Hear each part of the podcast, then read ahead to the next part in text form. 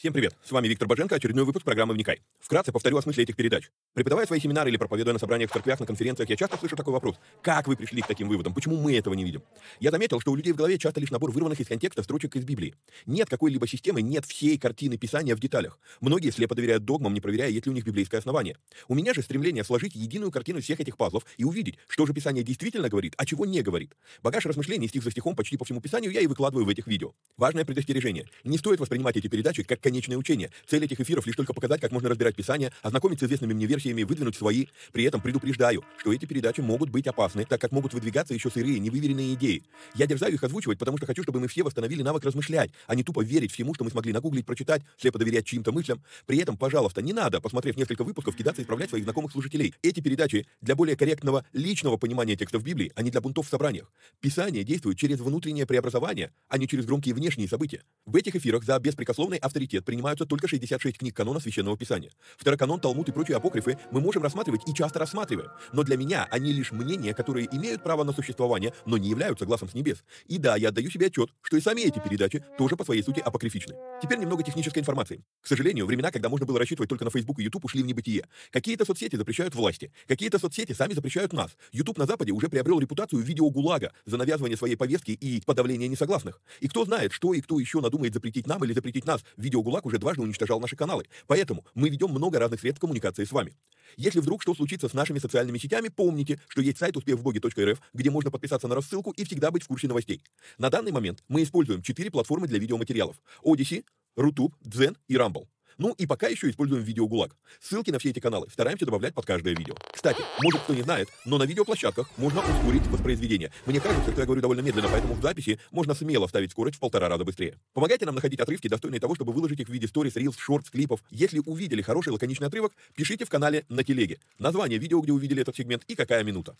Эти передачи можно также слушать в виде аудиоподкастов. Подписаться на подкасты можно через успехвбоги.рф наклонная черта подкасты. Говорят, хорош тот учитель, после учения которого вопросов стало только больше. Вот я и стараюсь быть хорошим. Если после просмотра передач у вас возник вопрос, вы можете его задать в специальной группе на Телеграм. Попасть в нее тоже можно через канал в Телеге.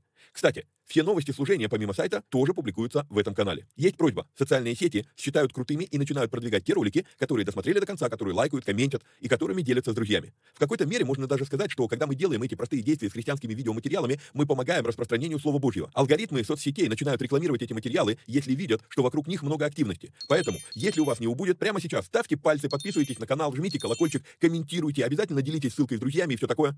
Поехали!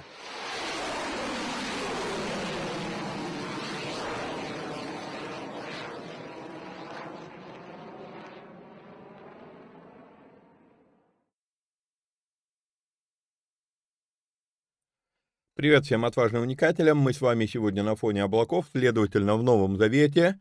А, как обычно, в самом начале напоминаю вам, что а, будет полезно, будет нужно поддержать эти эфиры материально. Сделать это можно переводом на номер или по номеру а, плюс 7 999 832 0283.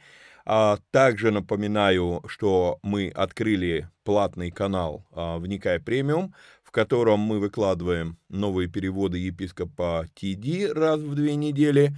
Помимо этого, я туда выкладываю некоторые ништяки, а, некоторые такие как бы материалы, которые не входят во «Вникай». Вот. Правда, прошу прощения за последнюю неделю, что-то прям вообще ни, ни, ни, ни одного не выложил, наверное. Вот, а, но ничего, сейчас вернусь в график. А, идеи, мысли были, было чем поделиться, времени не хватало. Вот. А, что еще а, там у нас? Ну и вопросы, а, которые задаются в, во Вникай Премиум, я на них отвечаю там. Вот. При этом так интересно получилось, что такое ощущение, что э, один человек перешел в премиальный канал, и в итоге у нас э, не осталось вопросов. Ну, как-то так интересно. Для передач вот вопросов нет. Друзья, пишите, задавайте вопросы. Вот, если они у вас есть. Вот, выдумывать, конечно, не надо, но если они у вас есть, то пишите. Вот, а попасть в этот канал можно по вот этой ссылке. Успех в Боге. Что у нас такое? Вот, успех в боге.рф наклонная черта премиум. По этой ссылке вы попадете в этот канал. Все, переходим, собственно, к тексту. А, сразу предупреждаю, у нас получается, скорее всего, сегодня эфир будет довольно-таки коротеньким, потому что шестая глава книги Деяния, она коротенькая. А вот что будет со следующей главой, я не знаю, 60 стихов. Единственное, что, а, возможно, все-таки мы даже, может быть, и даже за один эфир успеем его пройти, а, потому что это все монолог Стефана, мы эти события с вами разбирали, когда проходили черные эфиры, потому что там история Израиля до времен Иисуса. То есть Стефан рассказывает, как бы показывает, что он знает. Но есть пара нюансов, которые я там покажу вам, которые, возможно, и объяснят нам, почему Стефан погиб, вот, почему Стефана забили камнями. Ну, посмотрим, короче, будет это, успеем мы это сделать за один эфир или нет, а, посмотрим. Но сегодня не так-то и много материала будет вот в шестой главе. В эти дни, когда умножились ученики, произошел у эллинистов спор на, э, ропот на евреев за то, что вдовицы их пренебрегаемы были в ежедневном раздаянии потребностей. Начнем с того, что нам надо разобраться. Кто такие еленисты? Неоднократно слышал раньше, ну, давным-давно, и у меня это было, что еленисты и елены это одно и то же, а оказывается нет, ну, сейчас-то я уже давно об этом знаю, вот, но, возможно, кому-то стоит пояснить. Итак, значит, а, мы могли бы сказать, э, э, небольшая, наверное, стоит э, исторический экскурс. А, до пришествия Иисуса Христа на землю – Израиль уже находился под а, влиянием, а, он был завоеван греческой империей сначала Александр Македонский, потом греческую империю завоевала Римская империя, вот, и получается, что Израиль, он является провинцией большого государства. Ну и в силу э, общий язык, налаженные, э, налаженные коммуникации, торговые э, связи и так далее, и так далее, получается, что а, плюс еще все-таки рассеяние, а, получается, что довольно-таки большое количество евреев жило не в Израиле, а за пределами Израиля. Вот. И опять же, еще тоже, ну, кто не очень внимательно уделяет, ну, как бы обращает на это внимание, путают люди, да, то есть Иудея — это еще не весь Израиль. Иудея — это просто южный Израиль. Израиль был намного больше, то есть было еще северное государство, северное царство. Вот, но все это вместе мы называем словом Израиль. Так вот, а кто такие эллинисты? Эллинисты — это евреи же, родившиеся за пределами Израиля. То есть, по сути дела, по сути дела, это тоже мы могли бы сказать люди второго сорта а, для, для Израиля, для Иудея. Вот, а, то есть это как бы, ну это вот, ну они там, они, они не такие чистые евреи, как мы, они где-то там, они не освещаются, то есть они там, ну, на нечистой земле живут и так далее, и так далее, то есть не, были, а, были некоторые предрассудки, и эти предрассудки, именно их мы здесь видим, в первой, в ранней церкви, в ее первые дни, эти предрассудки остались, я уже неоднократно вам показывал, и сегодня мы видим то же самое, не была первая церковь идеальной как у некоторых есть романтическое отношение, что вот, мол, там первая церковь, там все было пучком. Сейчас. А, пучком может быть только там, где нет людей. Как только появляются грешные люди, все. Они, да, мы с вами оправдываемся Христом и так далее, но по-прежнему природа все-таки греховна. Вот, и поэтому как бы идеальных церквей не бывает и не было никогда. Вот, но это я отвлекся. Итак, а, значит, три категории людей. Эллины — это, ну, об, образно говоря, это греки, не обязательно по крови, но это вот другие народы греческой империи. Вот. А евреи — это те, которые прям вот выросли на территории Израиля, наверное, за исключением Самарии, потому что если вот так а, ну, немножечко грубоватыми терминами, да, вот это вот первый сорт, второй сорт, да, но если такими терминами пользоваться, то, наверное, для иудея, вот мы, иудеи, первый сорт, эллинисты, второй сорт, самаряне, третий. Наверное, так оно было. Ну вот, а, и поэтому, что мы здесь видим за ропот в первом стихе шестой главы? Это ропот между евреями. Евреи, евреи недовольны, э, ну, при, выдвигают претензию евреям за то, что Вдовицы их пренебрегаемы были в ежедневном раздаянии потребностей. Окей?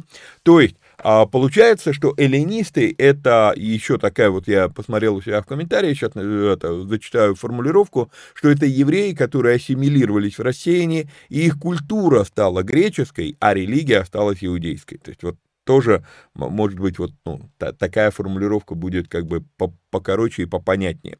Вот. И, а, да, то есть мы, мы, я уже сказал, не первый раз мы видим в церкви проблемы, а, то есть, во-первых, а, преференции а, экстравагантным даятелям, даятелям, которые, как Варава, да, имя занесли в летопись, так, так что до Луки аж дошло, что его звали именно так. Вот. А, а теперь вот мы с вами видим, ну, реально, просто реально дискриминация. Вот. Мы еще поговорим с вами про дискриминацию. Дискриминация это не так-то плохо, когда ты понимаешь, о чем речь. То есть, ну, не, не все, что одинаково называется, не, не, не ко всему к этому мы одинаково относимся, да, то есть а, а, мы можем сказать слово механизм, и механизм, а, к механизму относится что угодно. К механизму относится автомобиль, это механизм. К механизму относится, там, я не знаю, там, пресс для там, выдавливания там, тротуарной плитки, это тоже механизм. Бетономешалка, это тоже механизм, да. И если мы смотрим, что механизм машина, мы садимся в нее и едем, то как бы мало кто залазит в бетономешалку, кроме водителя, да, а, то есть э, мы, ну, у нас хватает ума разобраться, что это разные механизмы. И вот точно так же с дискриминацией а, не все, не все, ну, не надо все в одну кучу. Ну, поговорим еще об этом. Теперь, нам надо разобраться все-таки, что такое а, раздаяние потребностей и при чем тут вдовицы. А, вдовицы, чтобы нам понять, мы с вами перейдем в 1 Тимофею и сделаем некоторый такой предварительный разбор.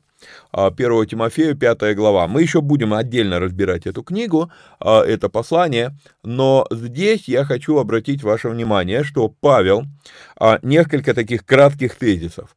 Павел пишет Тимофею, Тимофей является пастором в Ефесской церкви. Ефес – это город за пределами Израиля. Почему важно это увидеть? Важно это увидеть по той причине, что то, о чем Павел здесь будет говорить, это ветхозаветный принцип, а, и этот принцип, он, Павел, переносит в, в как а, вот в английском языке есть этот термин, в русском языке этот термин, он очень так аляписто звучит. А, короче, в церковь христиан из иудеев, да, э, из, э, из язычников.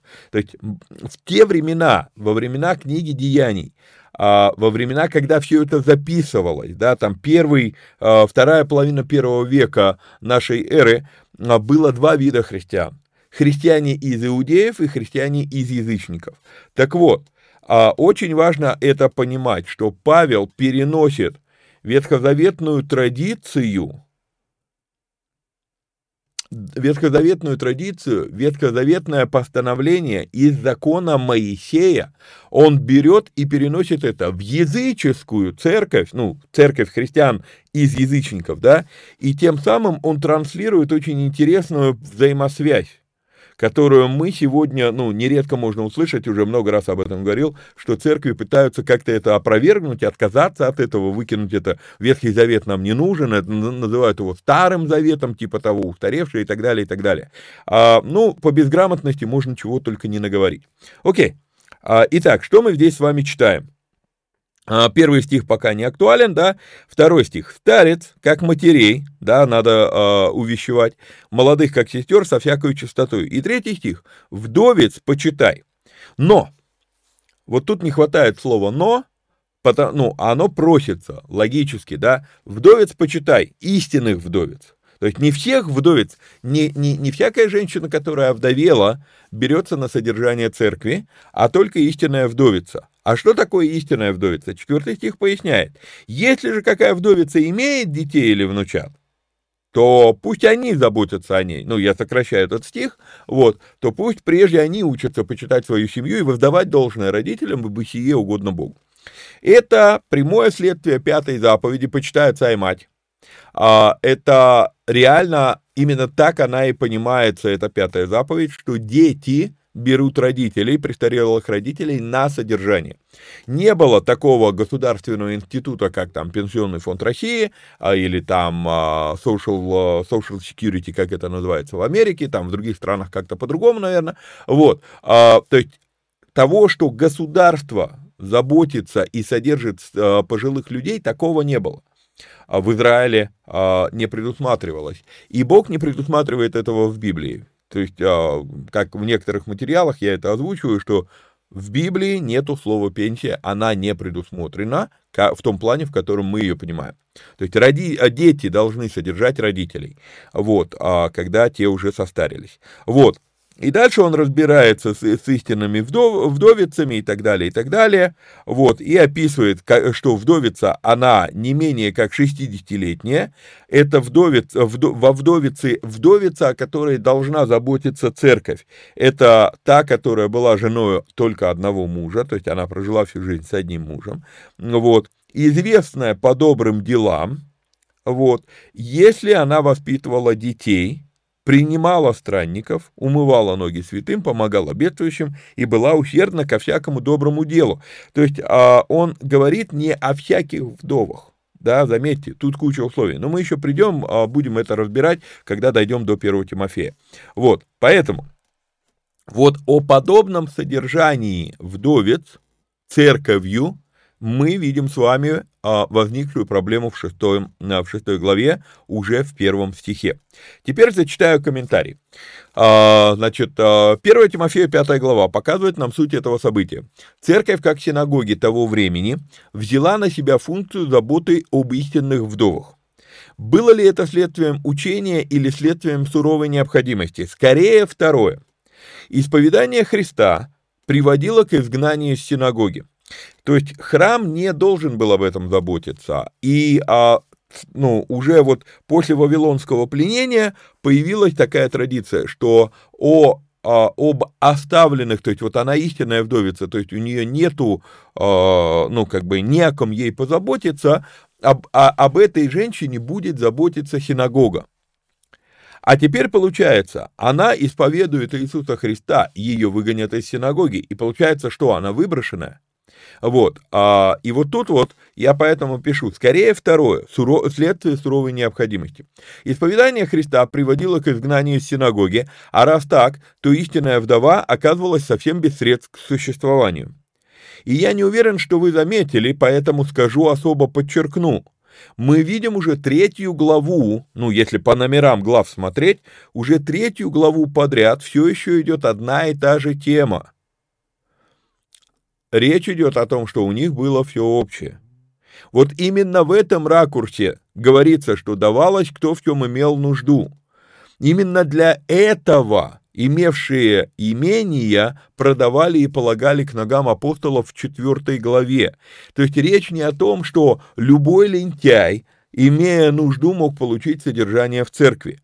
Надо напомнить, язычников в этой церкви еще нету. Есть вот э, эллинисты, но это тоже евреи. Вот. И получается, что это все еще еврейская община, исповедующая Иисуса Христа. Это обозначает, что это все еще еврейская культура. Это все еще народ, который четко знает книгу притч.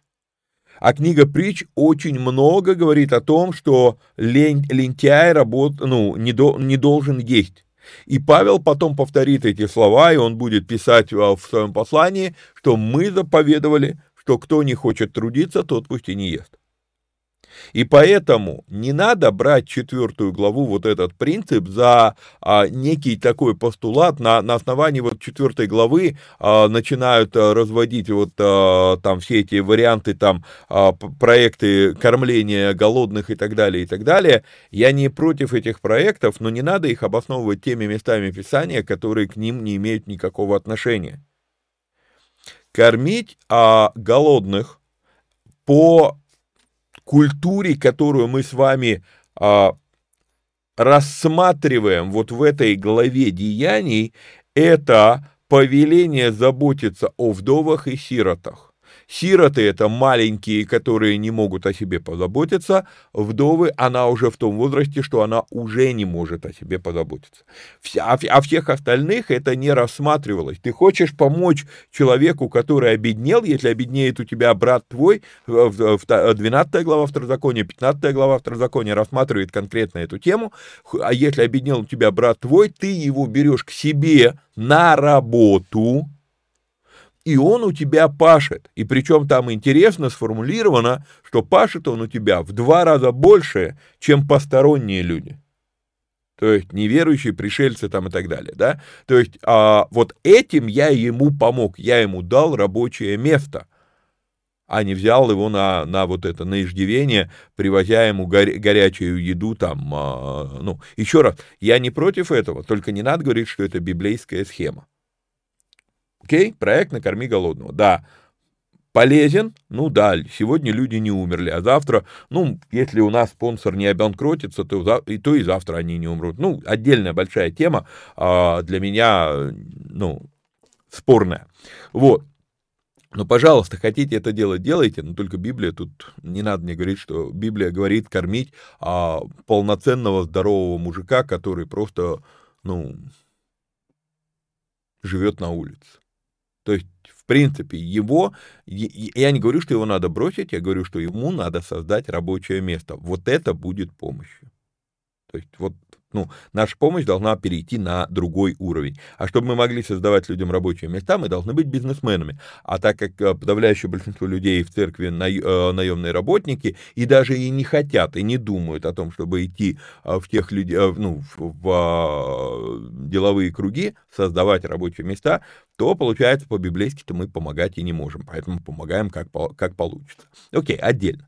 Ладно отвлекся. Так вот, а, так, так, так, это все еще еврейская община, это все еще еврейская культура, это все еще народ, который знает книгу притч, это все еще люди, которые помнят слова Иисуса, где Иисус говорит, кто имеет, тому дано будет, а, а кто не имеет, у того отнимется.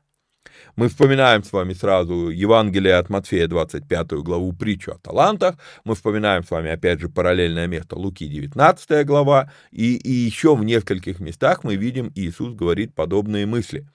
Поэтому а, здесь четко прям, ну, четко надо понимать, о чем была речь, да, то есть вот вдовицы это отдельная категория, сироты это отдельная категория, вот, а, и а, вот про это, про эти слова все, да, все, а, у меня почему-то это здесь написано, я сейчас в тексте смотрю, в тексте этого нет, но это вот все еще по четвертой, по четвертой главе.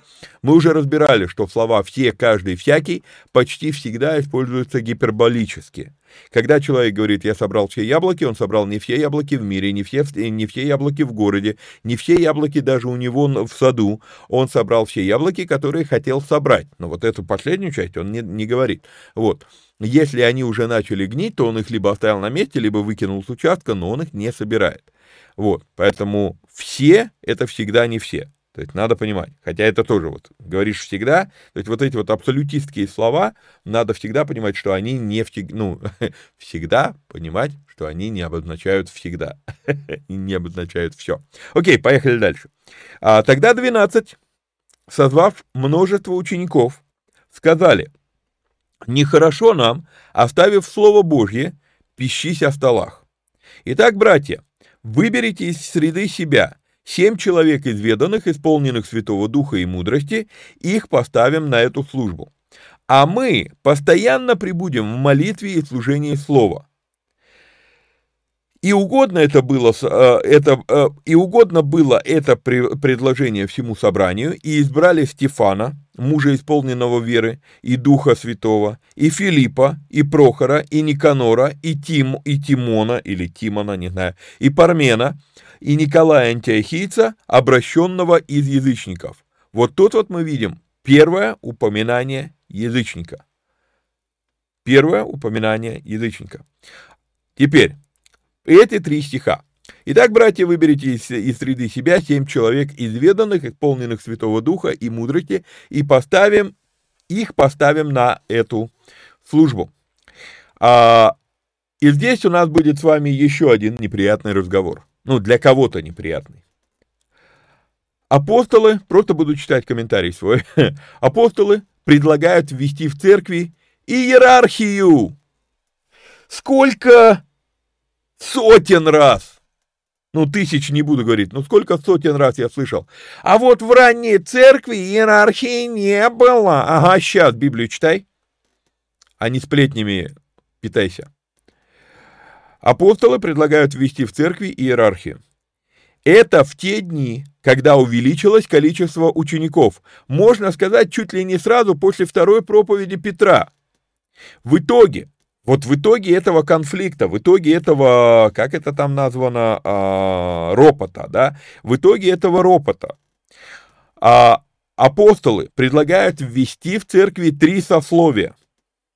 Это оттуда началось. Это не католики придумали, как некоторые особо, я не знаю, залибералившиеся богословы а, пытаются преподавать. А, сталкивался с этим, а, там, докторские степени по богословию, а простых вещей не знают. Вот, а, говорят, что вот, мол, католики, католики ввели иерархию. Католики злоупотребляли иерархией, да, но ввели иерархию не они. Итак, что мы здесь видим? Три сословия.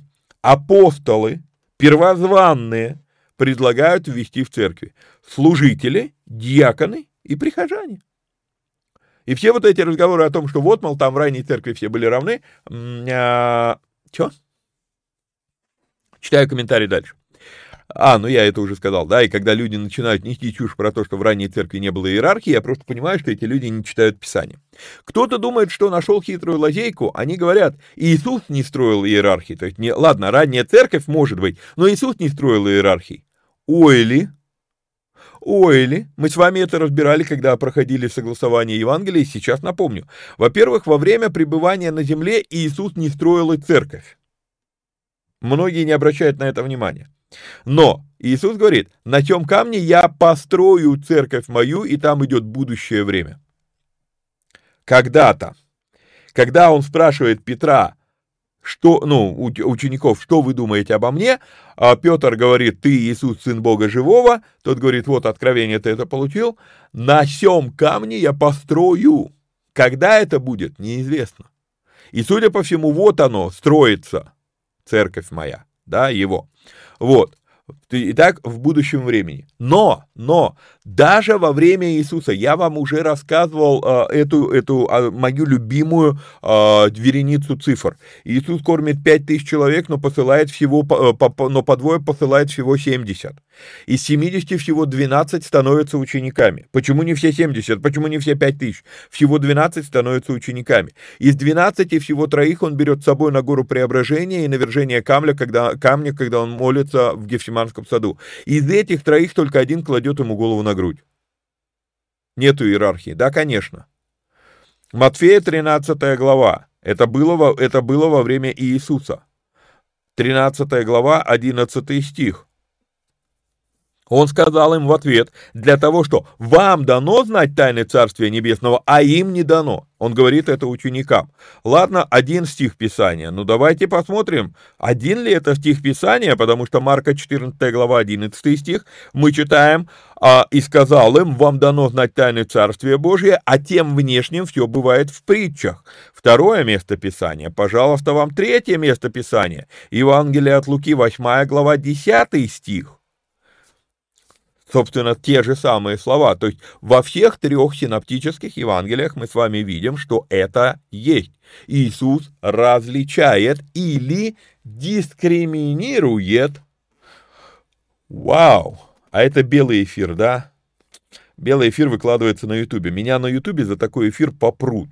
Но благо, что все, что я выкладываю на, на YouTube, автоматически синхронизируется на Одиссее. Поэтому придется нам дальше смотреть на Одиссее, наверное. Вот. Читаю комментарий дальше свой. И весь этот бред про то, что дискриминация это плохо, он как минимум не библейский. Дискриминация дискриминации рознь. Мы не видим дискриминации по цвету кожи, да, но мы видим здравую дискриминацию по, по половому признаку, например.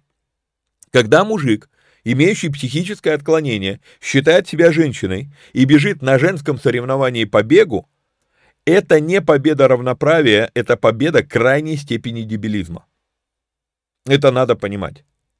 а, или когда женщина в мирное время таскает шпалы. Это не эмансипация, это деградация общества. То есть а, само по себе слово discriminate на английском, английское слово discriminate, оно наверняка имеет латинские корни и так далее, да, но слово discriminate, оно переводится различающий, умеющий различать, умеющий отличить. Вы меня извините, а, и, и некоторые виды джема, и некоторые виды человеческих отходов выглядят одинаково. Если ты не различаешь и питаешь, ну, я, ну, не, ну, я не дискриминирую, ну, ну, такое, это, а понимаете, вот интересно, почему, когда человек не различает цвета, мы называем это дальтоником, а, это состояние, да, и у человека, ну, то есть мы, мы, мы говорим, это, это заболевание, мы, мы говорим, что, ну, а, он не различает, еще раз, не дискриминирует цвета, то есть а, discriminate это различать. И вот у меня, ну, я пишу дальше, да, вопрос, так почему в глазах это болезнь, а в умах это добродетель? Современное общество, ну, вот по поводу дискриминации прям, ну, реально гонит. Не надо все, что... А, а, и вот в чем дело. Ведь а, проблема была не в расовой дискриминации в Америке, например. Проблема была в том, что унижали методично одну на одну расу. То есть дело было не в, не в развлечении. Когда я вижу человека из Индии, когда я вижу человека из Африки, когда я вижу человека из Монголии, когда я вижу мексиканца, да, у, я вижу разные цвета кожи. Я не дальтоник. Но это не обозначает, что я начинаю их теперь унижать. А вот когда методично идет унижение людей, так тут надо понимать, что проблема не в развлечении, а проблема в том, что у тебя есть предвзятое отношение «я лучше всех». Ну так с этим надо разбираться. Читаю дальше. А, итак, три сословия в ранней церкви.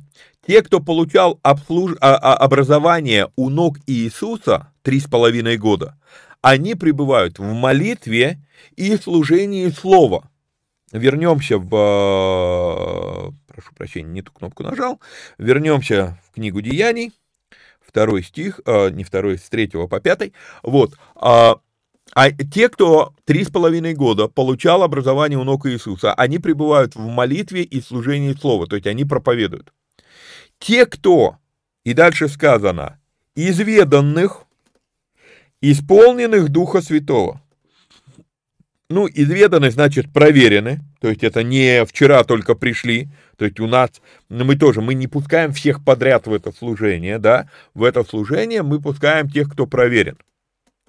А вот дальше идет интересный дифференциатор, который, а, на который надо обратить внимание многим, я думаю, людям.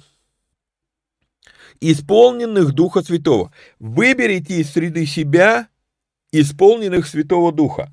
У нас складывается впечатление из-за того, как часто мы видим вот это исполнение Святым Духом, гласолалию, говорение иными языками, да, то есть а, в книге Деяний у нас впечатление, что они все были крещены а, Святым Духом, они все говорили иными языками. А если они все, то зачем вот это здесь говорить? Значит, не все. И потом мы у Павла прочитаем э, очень интересный момент, где мы понимаем, что да не все говорили языками историй. Но это так. Итак, второй, э, второй дифференциатор. Первый дифференциатор, они должны быть изведанными. Второй дифференциатор или дискриминатор, так сказать. Ну, то есть мы отличаем, тоже не всех подряд берем, да. Второй дискриминатор, исполненных Святого Духа. Третий дискриминатор и мудрости. А, эти люди ставятся на служение администрирования. Итак, Первое, э, как сказать, первое сословие, что ли, в церкви, да, служители. Второе, вот эти вот отобранные, они становятся в, в администрирующей функции. И есть остальные, кому они служат. Это третья, функция, третье, третье сословие, прихожане. Это начинается уже в шестой главе Деяний. Повторюсь еще раз, чего мы взяли, что это вот там недавно, там вот эта церковь там понавыдумывала недавно, э, что, ну, сословие. Я вам уже показал, даже, даже у Иисуса он не ко всем относился одинаково. И это нормально. Завожусь. А. Поэтому не надо мне петь песни о том, что современная церковь с ее иерархией – это какое-то отклонение. Так сложилось с самого начала, и, как я говорил выше, началось это не с Петра, а с Иисуса, вернее, еще раньше. Как минимум со времен Ноя. Уже при Ное, ну, уже Ной говорит некоторые фразы, которые мы, мы увидим эту фразу скоро в черном эфире, э, Бытие 2.0. Вот. А, поехали дальше. Предложение об иерархии, предложение о дискриминации было, выделю вам это слово, угодно было это предложение, и еще одно слово, всему собранию. Теперь у меня возникает вопрос, почему сегодня это кого-то напрягает, что в церкви есть иерархия? А потому что само, сам факт ее существования, он является шилом в одном месте у духа бунта. И когда человек видит, человек, который имеет дух бунта, не буду говорить одержим, чтобы не поднимать других, э, других споров, да, но человек, который имеет дух бунта, когда он видит что-то упорядоченное, ему надо навести беспорядок. И он начинает, но Мое наблюдение, я в церкви далеко не первый год, и поэтому я дальше пишу очень интересную вещь про вот этих вот а, противников иерархии или дискриминации. А, внимание, вопрос, почему сегодня кого-то напрягает существование иерархии в церкви. Может быть, потому что вот эти люди в, в книге Деяний действительно пережили встречу с Господом, а сегодня многие люди лишь нашли организацию, где видят возможность реализовать свои амбиции. Ведь практически всегда бунтари против иерархии – это те же самые люди, которые, украв часть паствы, начинают строить свою собственную структуру, и первое, что они делают, они устанавливают иерархию. Просто названия другие клеют. В той церкви был дьякон, здесь мы его назовем староста. В той церкви был пастор, здесь мы его назовем пресвитер, да, и так далее. А те, кто против этого, приобретя а, последователей, они же первые и, уста и устанавливают структуру. А, я столкнулся с одним онлайн-служением, а, меня пригласили в это служение, я, а, ну, оно онлайн, поэтому это, по сути, просто подписаться на группу. Я из-за одного даже названия не стал подписываться, потому что само по себе название, оно, а, может быть, полторы тысячи лет назад, оно и имело в виду что-то другое, да, католикос, да, а Вселенская церковь. Вот. Но сегодня слова Вселенская церковь – это клише, а, которым всегда пользуются бунтари. Я поэтому даже входить в эту группу не стал. Вот. Но интересно, что я заметил, когда, а, когда меня приглашали а, в эту группу, да, то человек написал, я организатор этой группы, и я здесь старший. Вот, то есть, ну, окей, мы против иерархии, то есть, а, а, ну, там у меня был вопрос, почему Вселенская Церковь, ну, потому что вот, мол, там, а, ну, в церквях там вот начальствует и так далее, и так далее. И потом, ну, это было в нашем личном разговоре с ним, а потом, когда он мне уже потом а, через онлайн писал приглашение, то прозвучала вот эта фраза, ну, я не стал ничего тогда, даже отвечать ничего не стал. Вот, окей. Ну и, наконец, просто как замечание – мы здесь с вами с первой по шестую главы, э, с первой по, шест, э, по пятый, да, по шестой стих, мы с вами видим действие принципа «инициатива наказуема». Заметьте, у кого был ропот на евреев? У эллинистов. Кого назначили отвечать за столы?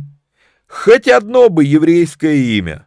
Стефан, Филипп, Прохор, Никанор, Тимон, Пармен, Николай, этот вообще антиохиец.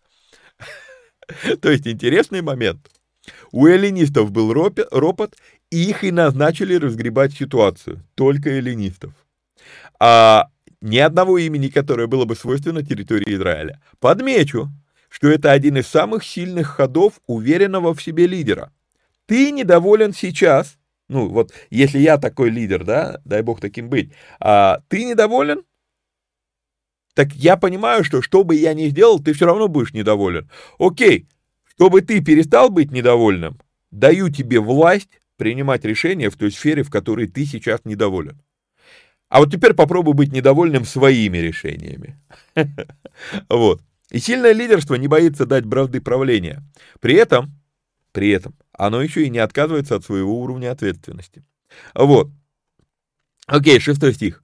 «И поставили их а, пред апостолами, и сии, помолившись, возложили на них руки». По шестому стиху слово а, «возложили», возложение рук. На греческом языке это слово «эпитимия», думаю, вы слышали это слово, эпитимай, вот, эпитимия, а в православной церкви применяется это слово, но оно применяется в другом здесь смысле. А по сути, по сути, если мы с вами посмотрим, а, как это слово исследуется, а мы прям можем сейчас так это и сделать, да? Смотрите, что это за слово эпитимия? А, когда он говорил к ним сие, подошел к нему некоторый начальник и, кланяясь ему, говорил, дочь моя умирает, но приди, возложи на нее руку, окей. А здесь опять были приведены дети, чтобы возложил руки, да. Возложив руки, пошел. А вот тут вот интересно, Матфея 21 глава 7 стих, тот же самое слово. «Привели ослицу и молодого осла и положили на них одежды свои». И когда я вижу, дальше Иисус использует это же слово, да, связывают бремена тяжелые, неудобно носимые и возлагают на плечи людям, а сами не хотят и перстом двинуть их.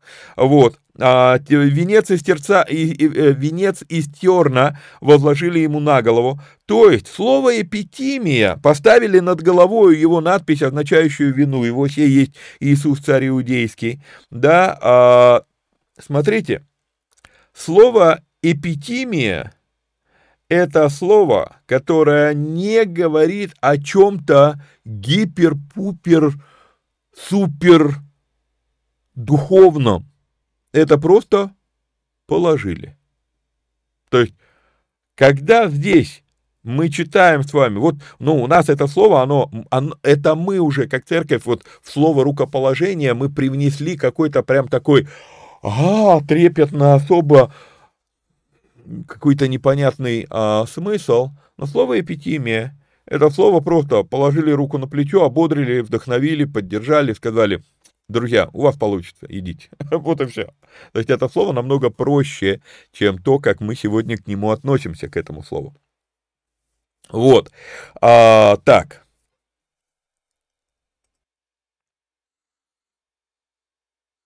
Окей, пришлось немножко отвлечься. Так, седьмой стих. И Слово Божье росло, и число учеников весьма умножилось в Иерусалиме, и из священников очень многие покорились вере. И не знаю, как а, вы, но я долгое время вообще а, игнорировал потрясающий факт этого стиха. Слово Божье росло, и число учеников весьма умножалось в Иерусалиме. Окей, слава Богу, все хорошо. И из священников очень многие покорились вере. То есть уже на достаточно раннем этапе церкви. Мы видим теперь в церкви не только профессиональных рыбаков, но теперь в церкви появляются профессиональные богословы. И мы нигде дальше в книге Деяний не увидим, что между ними был, был конфликт мнений между священниками и апостолами. То есть получается, что, скорее всего, конфликт мнений был, и в результате бесед, когда этот конфликт мнений, у, как сказать, урегулировался, разрешался, священники прилагались к церкви тоже.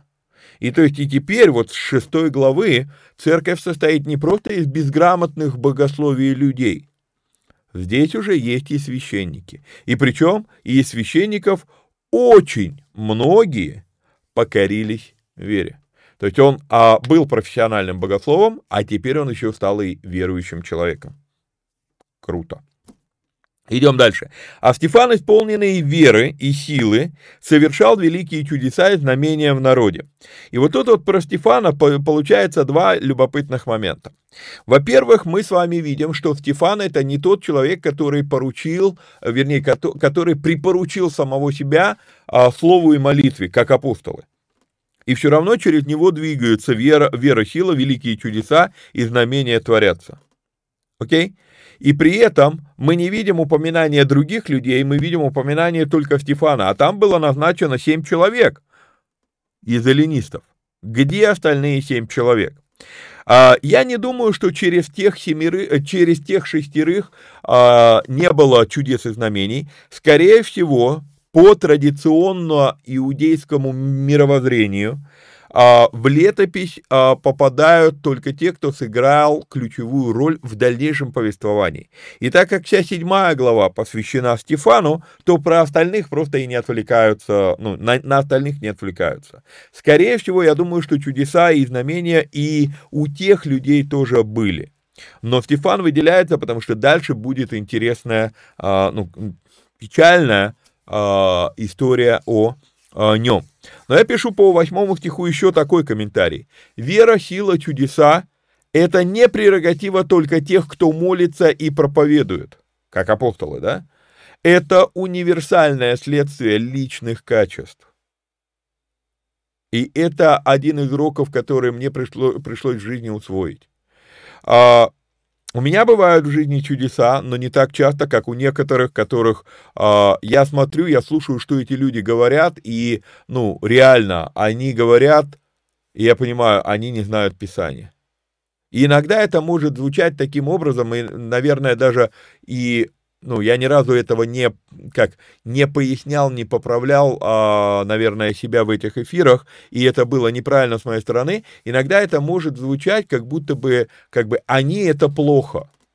Но, знаете, я заметил вот какую вещь. Реально, реально, а, можно было бы разделить верующих людей, вот, ну, богос... там, служителей, назовем так, да, на две категории. Одни словоеды, а, дру... а другие чуд... чудотворцы. И почему-то нечасто наблюдается, что человек очень хорошо знает слово, и в его служении много чудес. И очень часто наблюдаю, что те, у кого в жизни много, в служении много чудес, когда слушаешь, что они проповедуют, думаешь, боже мой, вернись делать чудеса, у тебя там лучше получается. А, и это некий парадокс, который мы с вами увидим позже, если я не ошибаюсь, в 16 главе книги Деяний, мы с вами увидим взаимоотношения между э, чудящими и э, словоедами, да, чу, чу, чу, как чудотворцы я их назвал, да, чудотворцы и словоеды. Вот. А это два, две крайности в теле Христовом, которые должны научиться взаимодействовать в, друг с другом.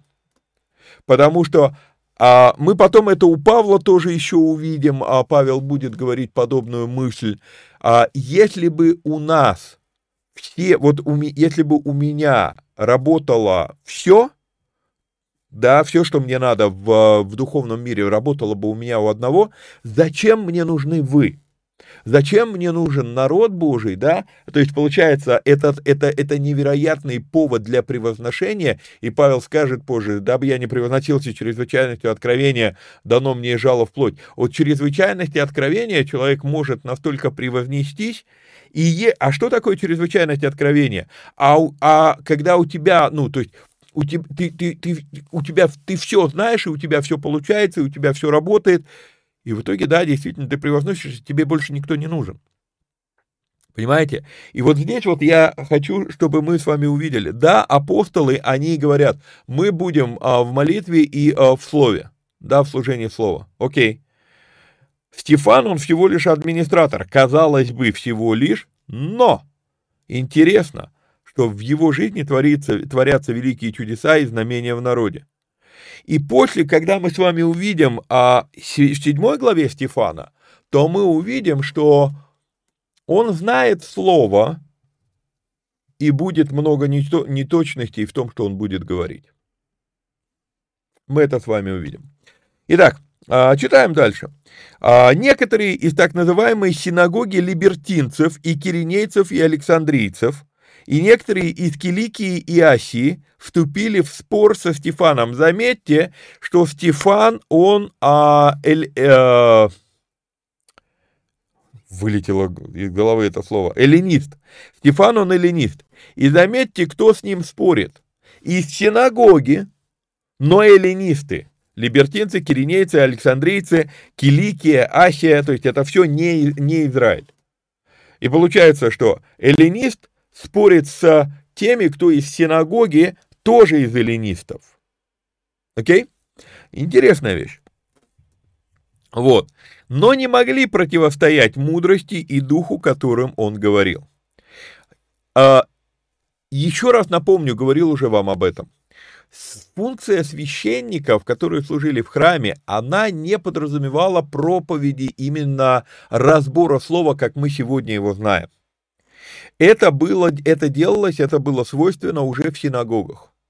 И то есть, те люди, которые пытались спорить со, со Стефаном, это были люди теологически подкованные в теологии того времени, в богословии того времени.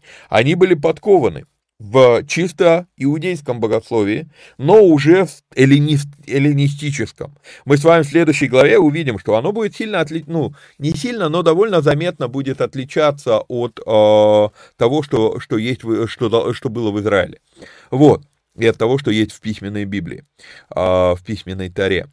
Э, то есть я сейчас про то, что это были люди не с улицы, теологически подкованные люди, они не смогли противостоять. И заметьте, сказано, спорили они с Стефаном, но противостоять они не могли мудрости и духу, которым он говорил.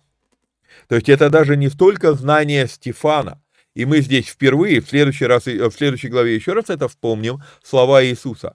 Когда вас поведут э, и поставят перед Синедрионом или перед синагогами, не думайте, что им отвечать, ибо Дух Святой будет говорить через вас. Иисус это сказал, и здесь мы видим, как это происходит. Вот. Тогда научили они некоторых сказать, мы слышали, как он говорил хульные слова на Моисея и на Бога. И заметьте, что на Моисея идет, а, ну, в первую очередь сказано, а, а потом только на Бога. Почему? Потому что для, а, для евреев того времени, особенно для синагог, напомню, а, если, если священники, если храм, это была вотчина письменной Тары, ее там не преподавали, но они, но священники ее знали, письменную Тару то синагоги это была вотчина устной Тары или преданий. И а, то, что, то, что они говорят, это устная Тара, это типа а, Моисе, Бог Моисею рассказал, но сказал ему не записывайте, это передавалось из уст в уста, и только вот во времена Ездры стали, решили это записывать, потому что началось рассеяние и так далее, и так далее. А, легенда хорошая, но я в нее не верю вот от слова совсем. Вот. А, то есть э, устная тара – это просто предания, которые, которыми времи, со временем просто оброс иудаизм. И Иисус это тоже подтверждает, он говорит, вот вы а, преданием отцов ваших, он не говорит Моисея, он говорит, отцов ваших вы отменяете заповедь Божью. Если бы это было дано э, Богом Моисею, то Иисус бы так не мог сказать. А он говорит, вот вы преданиями отцов ваших отменяете заповедь, заповедь Божью. Вот. И поэтому, когда они здесь говорят, заметьте, что здесь? Это из синагоги люди, окей? Okay? Они говорят, хульные, что он слышал, что, слышали, что он говорил хульные слова на Моисея. Потому что для них, то есть это вот, ну, Моисей, у них это, это, это устная тара. Это вот Моисей, это предание, это Моисей. И действительно в синагоге, и по сей день я это наблюдаю очень часто у раввинов, а Бог где-то там, в стороне. А, вот Маймонит – это круто. Рамба, Рам, Рамхаль – это круто. Да, Раши – это круто. Ну и там иногда могут Бога упомянуть. Понимаете? Это, это уже вот, вот, вот здесь уже это видно. Синагога – это место, которое а, все-таки поменяло у нас говорят, не ставь телегу поперед лошади, да, поменяла местами, а, ну, а, важное и вторичное. Вот. А, и возбудили народ и старейшин, и книжников, и напав, схватили его и повели в Синедрион. И представили ложных свидетелей, которые говорили, этот человек не перестает говорить хульные слова на святое место сие и на закон. А, не пояснял, когда обвиняли а, Иисуса, да, поставили лжесвидетелей. А, это очень трудно пояснить. Лжесвидетель лжет не в том, говорил человек, вот в данном случае, да, почему они лжесвидетели? А, не в том, что они говорят то, чего Стефан не говорил. Нет. Лжесвидетелями тогда назывались люди, которые лгут, что они это видели. То есть можно было просто взять человека с улицы и сказать, скажи, что он вот это сделал. Ты это видел? Нет.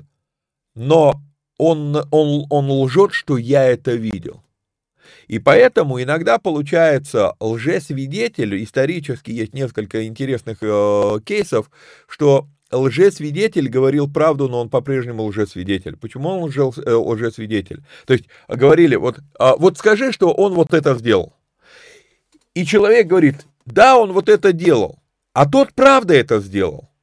Но он лжесвидетель не потому, что он неправду сказал про того, а потому что он про себя сказал, я это видел, когда он этого не видел. То есть вот тонкий такой нюанс, кто такие лжесвидетели. А, не знаю, получилось ли пояснить, оно, ну, очень тонкая такая вещь. И, по, и представили ложных свидетелей, которые говорили, этот человек не перестает говорить хульные слова на святое место сие и на закон.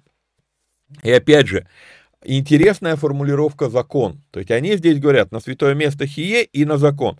А выше было что? А выше на Моисея и Бога. Что-то они поменяли, как бы переобулись в прыжке.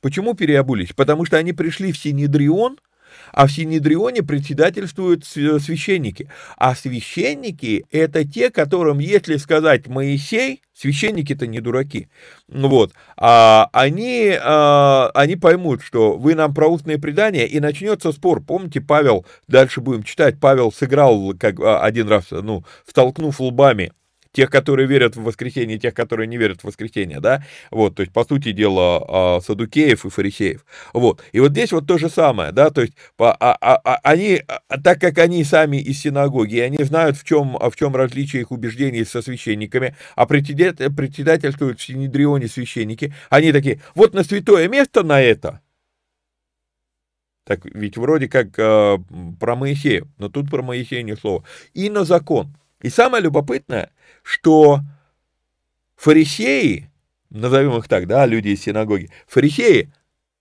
они в данном случае и себе не изменили, потому что для фарисея именно предание старцев и есть закон. А для священников закон – это закон Моисея, который действительно, который письменная Тара. Надеюсь, я вас не запутал. Ну, это, ну, полезно различать эти вещи и понимать, что здесь происходит. Ибо мы слышали, как он говорил, что Иисус Назарей разрушит место сие и переменит обычаи, которые передал нам Моисей. Мы не можем говорить, что, а, что Стефан не говорил этого. Они, может быть, говорят здесь правду. Или Стефан не так сказал, да, а они так это поняли мы не знаем. Нам не приведен диалог Стефана с этими фарисеями из э, эллинистических, эллинист, эллинистских, не эллинских, а эллинист, эллинистских синагог. Окей? Вот. А все сидящие, 15 стих, в Синедрионе, смотря на него, видели лицо его, как лицо ангела. А, что значит как лицо ангела? Как лицо ангела обозначает, что он был чист. То есть уже, а, ну, светил, а, сиял, а, выглядел как, как, как ненормальный в хорошем смысле слова, да, как, как, как ни один из них, да, выделялся издревле уже была сложившаяся такая интерпретация, такое понимание, что у ангела, ангел это, это белое лицо, это белое не в плане света кожи, а оно светится. И вот когда они смотрели на, э, сидели в Синедрионе и смотрели на Стефана, его лицо светилось. И я помню свое первое, самое первое переживание, когда я реально в первый раз столкнулся с э, верующими. Я стоял в троллейбусе, и а, на одной остановке заскочила девчонка, а я стоял у двери, заскочила девчонка, ну, там, не знаю, сколько ей лет, ну, девушка, да, будет правильно сказать, вот, а, и она как раз ко мне прям, вот она в меня там э, уперлась, и она давай мне сразу там про Бога, вот, ну, я и тогда нахамил, нагрубил, я, я был неверующим человеком, вот, а, но я до сих пор помню, что она сияла, она светилась. То есть вот это вот, когда человек, а, он одухотворен, он, а, ну, он, он, как сказать, а, ну, ну, ненормально, в хорошем смысле слова ненормально, и он сияет, да, он, когда человек одержим этой мыслью, этой идеей, то он начинает внутренне светиться, да, и вот, скорее всего, речь идет здесь именно об этом, что, смотря на него, они видели лицо его как а, лицо ангела. Окей, а, на этом у нас Шестая глава заканчивается. Как я не боялся, что будет короткая передача, не получилась короткая передача. Целый час. Вот. А напоминаю, что надо подписаться, лайкнуть, прокомментировать, поделиться ссылкой. Если есть такая возможность, то поддержать эти эфиры материально. Вот. Ну, а так, в принципе, до следующей встречи. Следующая встреча. Здесь мы тему закончили. А, а может быть, не закончили? Нет, тему закончили, теперь будет его монолог, э, монолог Стефана, поэтому следующий эфир мы сделаем в книге «Бытие», а потом перейдем сюда обратно в «Деяние», вот, когда закроем там тему. Вот, поэтому до следующих встреч, вникайте самостоятельно, всех вам благ и благословений, пока-пока.